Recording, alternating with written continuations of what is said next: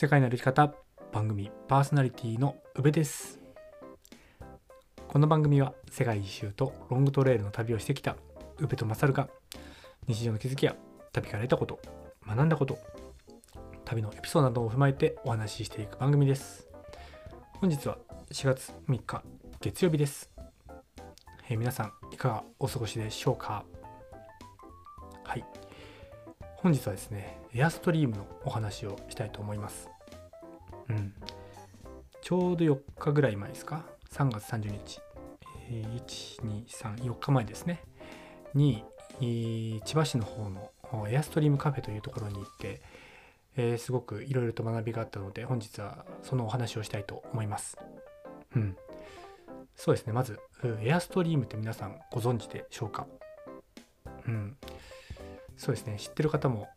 いらっしゃるかと思うんですけど、まあ外装的なところで言うと銀色の鏡みたいなあ外装をしていて、うん、なんか丸っこい独特な曲線ボディな感じ。なんかちょっとなんていうんですかね。あの宇宙船みたいなあニュアンスがある気がします。うん、で素材が、えー飛行機と同じらしいんですよね。ジュラルミンって言って、えーアルミニウムに銅とかマグネシウムを混ぜたものでなんかすごく錆びにくくて、頑丈なものだそうです。うん、なんかそもそもエアストリームの歴史っていうのも古くて、うん、1936年から、えーこういったトレーラーがあー製作されるようになったそうです。うん、ロサンゼルスのそういう郊外っていうんですかねなんかそういうところで、まあ、飛行機を作りながら、えーその飛行機を作っ作作りながらっていうかなんか作ってる時に、まあ、そのパーツ、まあ、休憩するスと休憩するスペースも必要だからそれをモチーフに作ったのが起源というふうなあーことを言われていました。うん、そうなんですよね。なんかその鉄だと錆びたりするじゃないですか。うん、なんかこのエアストリームっていうのはその1970年代ぐらいのものが結構今主流に、えーなんですかヴィンテージものとして出回ってるみたいなんですけどそうなんか外装は何年経っても磨けば、えーなんか輝きがねまた出てくるようななんか何年経っても時代を超えて、えー愛される、うん、なんかものづくりをする人たちからとったらそれはうんすごくロマンが詰まっていて、うん、一代一代愛情がね、えー芽生えるようななんかそういう歴史とか背景があるようなものだそうです。うん、そうですね。僕も PCT の時にトレイルエンジェル道端で、えーたまにジュースとか、えーバーベキューうんソーセージを焼いてホットドッグを作ってくれたりするトレイルエンジェルがいらっしゃるんですけど一回だけそのトレトレーラーハウスっていうかエアストリームですよね、うん、それが横付けになって、えー足を洗うスペースを用意してくれたりとか日陰を用意してくれたりとか、うん、そこで、えー以前話にしていた話をしたあの9歳と11歳の子と出会ったところもその時のトレイルマジックだった思い出があります。うん、そうですねアメリカのキャンパーには結構親しみがあるのがエアストリームかなというところでしょうか。うん、そうですねまずなぜそこに行ったのかっていうところからお話しすると、えーこれも先月なんですけど箱根に行った際にうんとそれこそゴーラ、えー昨日の、えー茶屋さんと同じゴーラっていうところのカフェ流線形っていうところにいたんですよね。うん、でそこがあエアストリームで、えーカフェをされているうなんていうんですかね、まあ、コーヒーショップ、うん、カフェで。でそこの店主のこれまたゴーラさんなんですけど、えーそうゴーラにゴーラさんがいるんですよ。それ狙ってそこにしたんかなと思うぐらいなんですけど、まあ、ちょっと違ったらしくて。で、まあ、まあ経緯がいろいろ経緯があってゴーラさんが、まあ、ゴーラでカフェをされてるんですけどでその方に僕のまあことを話す機会があったんですよね。うんまあまあ、僕もうーんゴーラさんが、まあ、なんでこういうところでカフェしてるのかって気になったので、まあ、それを聞いている流れから僕が、まあ、ブルーベリー農園をやろうとしていて、まあ、いつかなんかその受付として、まあ、こういうエアストリームっていうのもありだなみたいなありかなみたいな話をさせてもらったら千葉にする住んでいるんだったらこの人紹介したいんだけどもしよかったら行ってみない？っていう風な、えー、話をいただきまして、うん、でそのエアストリームカフェに行ったっていう背景がございます。うん、そうですね。うん、で何から話せばいいのかっていうところなんですけどまずそもそもエアストリームカフェって書いてあるので、まあ、コーヒー飲めるかなとかって思ってたんですよね。うん、でもメッセージのやり取りをしてるとなんか僕のために午後半日開けてくれてるようなニュアンスでそうどんなテンションでいけばいいのかなとかって思っていたんですけど、うん、まあ案の定そこはカフェではなくそうそこでいた、まあ、岡本さんっていう方なんですけど、まあ、岡本さんのなんだかエアストリームカフェという屋号を取ってる理由としては自分はエアストリームに魅了されたあ人ででそのエアストリームを使ってカフェをオープンしてくれる人を、まあ、広めたいっていうかなんかエアストリームに愛着を持ってくれる人を増やしていきたいみたいなあ感覚があるそうです。うん。そうですね。まあ僕が出会った岡本さんのここがすごいっていうところをちょっと3つぐらいに絞ってお話ししますとそうなんかこれは何だろうな僕が好きな人っていうか、まあ、共通するところなんですけどなんか俺の人生これですっていうのがすごく伝わってくる方でした。うん、そうですね。うん、なんかエアストリームが自分の人生を変えてくれたっていう感覚をすごく熱弁してくれたんですよね。うん。そう、なんか本当に2、3時間喋ってたんですけど、僕結構おしゃべりしたい方だと思うんですよ。どちらかといえば。うんとね、あの9割、えー、岡本さんが喋って、もう本当に聞く側に徹して、えー、いろいろとお話を根掘り葉掘り聞かせてもらったって感じなんですけど何て言うんですかね。でもそれでも何だろう。うん自分語りをしたいっていう感覚ではなくてなんか自分のストーリーとか生き方に自信が持ってるからこそなんか自分の感覚を伝えたいっていうのがあすごいんだろうなと思いました。うん。そうですね。そう自分のストーリーを持っている。生き方に自信を持っているっていうのがそうですね。まあ2つ目。うん。うん。あこれそうだ。うん今僕意味を3つに分けて書いてるんですけどそう俺の人生これですっていうのと自分のストーリー生き方に自信を持っているっていうのはこれは同じかもしれないですね。うん。そうなんかそれって結構なんか自分に通ずるものがあってうんなんか僕の20個ぐらい上だったのかな？60ちょっと前ぐらいで。36で起業して今20数年経ってるという話なのでうんなんか自分がこれから今やってることとかなんかそれもろもろ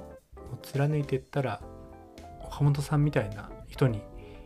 なれるんじゃないのかなと思いました。うん。なんかめちゃくちゃ似てる感覚があったんですよ。なんか自分の本当に20年後を見てるんじゃないのかなってぐらいなんだろうな感覚とかうーんなんだろうな発する言葉とか、うん、使ってる言葉ですよね、うん、似ていてすごく近しいものを感じました。うん、でで2つ目に「樽を知る」っていうところがあすごいなと思いました。うん、そうエアストリームって聞くとどうしてもそのお金持ちのなんだろうな嗜好品っていうか、うん、なんかそういうイメージを持たれると思うんですけど岡本さんってあのエアストリームに住んでるんですよ。うん、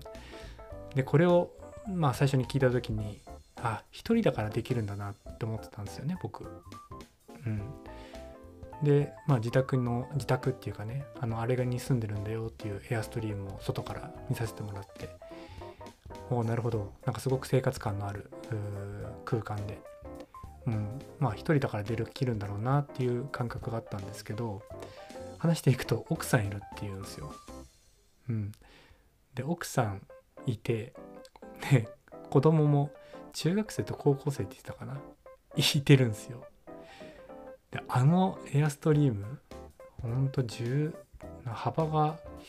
3メートルもないのかな？3メートルぐらいの奥行きが14メートルぐらいかな？うん。そこに一家族が住んでるんですよね。うん。そう。でその、樽を知るっていうところになるとなんか本当にもっとなんだろうなう見てくれのいいものっていうんですかね。うん。なんかその洗濯機とか外にあるんですけど、まあ、単管パイプでねやって結構無造作になってなってたりとか。うん。そのエアストリームが好きっていうのがうーんなんだろうな。すごく偏ってるんですよね。そう。庭の敷地にエアストリーム最新のものから古いものまでうん8台ぐらいがあった。で自宅はエアストリームに住んでいてで結構古いんですよね。なんかそう。でまあ言葉の節々から自分はこれだけあればいいっていう感覚をすごくひしひしと伝わってくる言葉を発していて。そう。なんか生活水準はこの程度でいいからエアストリームに捧げてる人生っていうか。うん。なんかその何これから日本でエアストリームを所有する人がなんか自分の理念がなんだろうな汲み取ってもらえる人に手渡ったらいいなみたいな感覚をすごくおしゃべりしてて伝わってきてで今って結構そのエアストリームが、えー、もてはやされてるみたいなんですよね雑誌とかで。うん、だ本当に転売じゃないですけどそのだいうんなんだろうな、うん、古くあの安く仕入れて、えー、磨いて売るみたいなのが、えー、だんだん日本でもブームになってるみたいなんですよ。ででも岡本さんのそのなんだろうなエアストリーム愛ってそこじゃないよっていうことをあのすごく僕にね初対面の僕に、えー、すごく熱量を持って話しかけてくれて。うん。なんかエアストリームから学ぶそのなんだろうな思想っていうんですかね。なんかそういうところがなんかその岡本さんの生き方に乗っかってる感じがしてうーんそう。なそういうところからこの人って面白いなと思いました。うん。そうですね。うん。僕が今感じていることをちょっといろいろとおしゃべりしていくとそうですね。なその今回学んだところでエアストリームっていうものがそうなんか世代を超えて紡がれていくっていう感じ。ををなんだろうな。学びましたっていうか。うん。そう。1970年代のものを見せてもらったんですけどめちゃくちゃかっこいいんですよね。うん。それこそ内装はいくらでも変えられるわけじゃないですか。うん。フォルムのかっこよさその色あせないかっこよさとか普遍的なかっこよさっていうのが、えー、すごいあの非常に感じました。うん。そう今マサルが歩いてるアリゾナトレイルの看板って鉄が錆びてるマークなんですよね。うん。あれめちゃくちゃかっこいいっすよ。うん。なんか PCT とかの日じゃないぐらいサインだけで言ったらアリゾナトレイルのマークは僕はかっこいいなと思ってるんですけどなんかあれに通ずる普遍的なかっこよさがなんか同じエアストリームにも感じられました。うん。そうですね。そう。何世代経っても色あせないもの？なんかそういうのってやっぱりカラーバリエーションがあったりするとなんかちょっと違うと思うんですよね。うん。そうな。そのジュラルルミンでジュラルルミン？言いにくいですけどジュラルルミン？であったりとかその鉄の錆びた感覚感じだったり。そうなんかそういうものに愛着を湧いて、うん、で、まあ、例えば僕が今、えー、エアストリームを所有したとしてで使い方を自分なりに工夫して使ったとしてで2050年とか、えー、30年後とかに、まあ、自分の子供とかそういうことがそういう人たちにその何て言うんですかねものが継続されていくっていうのはうん思いが紡がれていく感じがなんかかっこいいなと思いました。うん、やっぱり古くなったら修繕できるかもしれないですけど木材ってやっぱりね年々古くなっていくしリノベーションも結構なんだろうな結構至難の技になってくると思うんですよね。うん、だかそういった中でこういう箱をなんだろうな、えー、所有する、っていうのは結構ロマンがあるなと思いました。うん、そう。でさっきの重複になっちゃうんですけどそう最近流行ってるエアストリームの流れ？うん。なんかやっぱハイキングもあるじゃないですか。なんかロングトレイルっていう言葉が一人歩きしてなんかそういうのをやってる人がかっこいいとかなんかそういうそれっぽい写真がかっこいいとか。でも本質ってそこじゃなくてなんだろうなうーんそれの理念とかそういうそれ自身を好きで関心を持っているかっていうところが、うん、なんか僕の中でそのロングトレイルとエアストリームってなんか通ずるものがあるなと非常に思いました。うん、そうですね。うん、なんか僕多分この配信をしてるっていうのもロングトレイルのある人生を歩んだから今こういうなんだろうな人にうーんなんだろう話したいこととか伝えたいことがあってやってると思うんですけどなんかエアストリームにもなんかそういう背景があるのかなとちょっと思いました。うん。そうですね。でなんかこの岡本さんとの出会いっていうのをこんな人がいて自分も学びになったっていうところで終わらせるのもすごくもったいないっていうかうんなんかあの日の時間は僕の中で根津さんのトークショーてか根津さんに会った日と同じぐらいのなんだろうないい時間だったと思ってるんですよね。うん、うん、今はその金銭的に所有するってことは無理かもしれないけどまずその今やっているブルーベリー農園が、ま軌道に乗ってっていうか、うん、ちゃんと事業として成り立って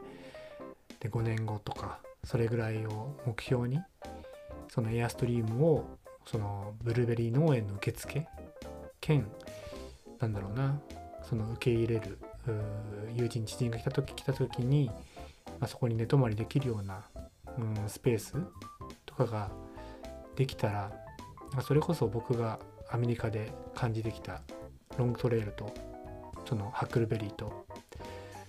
えー、アメリカのカルチャーエアストリームっていうのがそこで、えー、なんだろうなんだろうな感じてもらえる場所、うん、になるのかなとすごくうんなんだろうな今の仕事のモチベーションっていうか目標ができたような感覚があります。うん、うん、だこの出会いこのつながりをちゃんとたどってうん。岡本さんに出会えてよかったという日が迎えられるようにうんエアストリームのことはこれでおしまいじゃなくて僕のなんだ気持ちのどこかにずっと置いておきたいなと思った次第でございます。うん、そうなんですよね。こういう出会いとか、うん、経験とか忘れたくない出来事ってうん結局け取った側がどう行動に移すか次第だと思うんですよ。うん、岡本さんも何人何十人にも同じようなことをあの喋ってくれてでその受け取った側があいい話が聞けたで終わりにするか。それともゴーラさんみたいにエアストリームを岡本さんから購入してカフェをオープンさせてあの人のおかげで今があるみたいな。うんなんかそれぐらいやっぱ人のなんだろうな人生に入ってくるって言ったら言い方悪いですけどなんかそういう機会をもらった気がします。うん、そうですねで多分こうやって岡本さんのことを思えたのもそう最後に岡本さんが言ってくれた言葉がでかいんですよ。うん、そうまあ23時間もみっちりお話を聞いてでもうバイバイあのありがとうございましたってお別れをしようとしたらそうよかったら今度泊まりに来なよって言ってくれて、うん、エアストリームでも寝てもいいし飲みながら話そうよって言ってくれたんですよね。うん、この言葉があるかないかで僕はこの岡本さんとの関係をよりなんだろうな大切にしようと思えた言葉だったと思います。うん、そうっすね。そう。なんかこのなんだろう僕にもベクトルを向けてくれてるんだっていう言葉？うん。これこういうなんだろうな。うん。ね10代10個20個上の人がなんだろうな。そういう降りてきてくれるってなかなか難しいと思うんですよね。それこそ経験値がとてつもなくある方であれば余計。でもこういう人がそういうふうに、声をかけてくれたっていうことにやっぱり感謝だしより、えーなんだろうな何かこの人と面白い活動ができたらなと思わせてくれたあ言葉でした。うん、そうですね。やっぱり僕やっぱりこういうなんだろうその人の思いとかを皆さんに伝えるっていうのが結構難しいっていうかうん。全然うまいことまとめて喋れないんですけど、うん、やっぱりそうですね、うん、マサルとか、うん、なんか宮下直哉とか、うん、近しいところで一緒にいてる人にこの人となんだろうな一緒に話を聞きに行ったりとかなんか時間を過ごしてああじゃないのこうじゃないのとかなんかそういう時間を、うん、今年か来年か、えー作ってなんかもっとなんか皆さんに伝わるようなね、えー配信をできたらなと思っております。うん、そうなんかやっぱり僕の中でロングトレイルのある人生っていうのはすごく軸になってるんですよね。うん、でブルーベリー農園が、うん、うまくいった暁にはエアストリームのある人生っていうのをちょっとテーマに、えー、面白い人生を歩めたらなとちょっと思った次第でございます。うん、はいいかがだったでしょうか？いやーそうですね本当に興味のある方がいらっしゃったらエアストリームカフェ、えーアポを取って、うん、お話だけでも聞きに行くのはありかなと思います。うん、そうですね。やっぱり人に会いに行って話を聞くっていうのも大事なのはもちろんなんですけどそうですね、うん、その人との関係をこれからも大事にしていこうっていう姿勢を見せるって言ったらあれだけどそうですねなんかそういう風なつながりを大事にしていくってことがうん大事なんだなと改めて思った次第でございます。うんなんかもうちょっとうまいこと喋れると思ったんですけど、まあ、こんなもんです。うん。はい、えー今日はこんなところで終わりにしたいと思いますが